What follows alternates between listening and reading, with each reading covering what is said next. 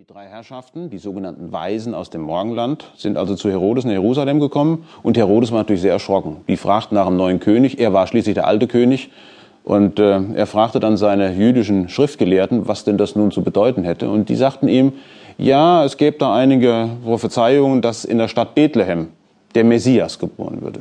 Und er schickte dann diese drei Herren nach Bethlehem und da steht weiter im Matthäus-Evangelium, als sie nun den König gehört hatten, zogen sie hin und siehe, der Stern, den sie im Morgenland gesehen hatten, ging vor ihnen hin, bis dass er kam und stand oben über, wo das Kindlein war. Der Stern stand also in Bethlehem. Also, drei Mann kommen aus dem Morgenland nach Jerusalem und haben die ganze Zeit einen Stern vor sich.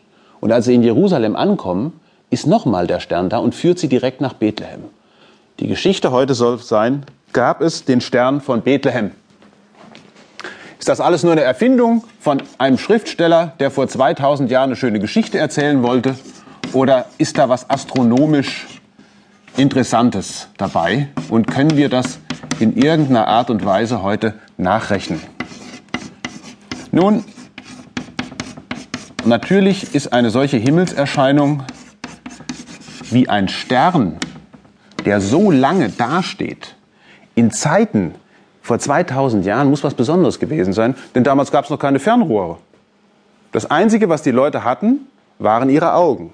Nun, der Himmel war dunkler. Das heißt, insofern haben sie ein bisschen bessere Zustände gehabt als die Astronomen heute. Damals gab es überhaupt keine Straßenbeleuchtung. Das heißt, man konnte namentlich natürlich im Mittelmeerraum, äh, der nicht so dicht besiedelt war, äh, hervorragend beobachten. Was haben die gesehen? Was, was kann das gewesen sein? Und es haben sich viele Gelehrte haben sich im Laufe der Jahrhunderte Gedanken gemacht, gab es den Stern von Bethlehem? Also reell, wirklich? Oder ist er nur eine Erfindung?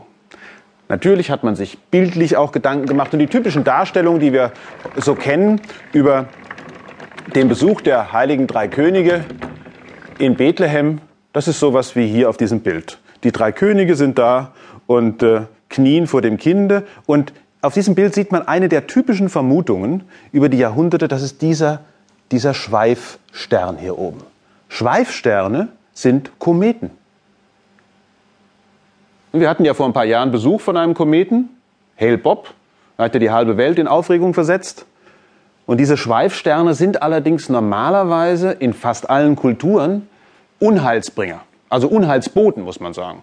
Also wenn so ein Stern am Himmel erschien, dann hieß es gleich, es kommt demnächst Krieg oder Seuchen oder Erdbeben, Vulkanausbrüche und dergleichen. Außerdem ist ein Schweifstern auch nicht so was Besonderes, dass man wirklich sagen kann, das ist etwas, weshalb drei Mann losziehen von Babylonien und dann nach Israel ziehen. Das ist ja auch ein ziemlicher Aufwand gewesen.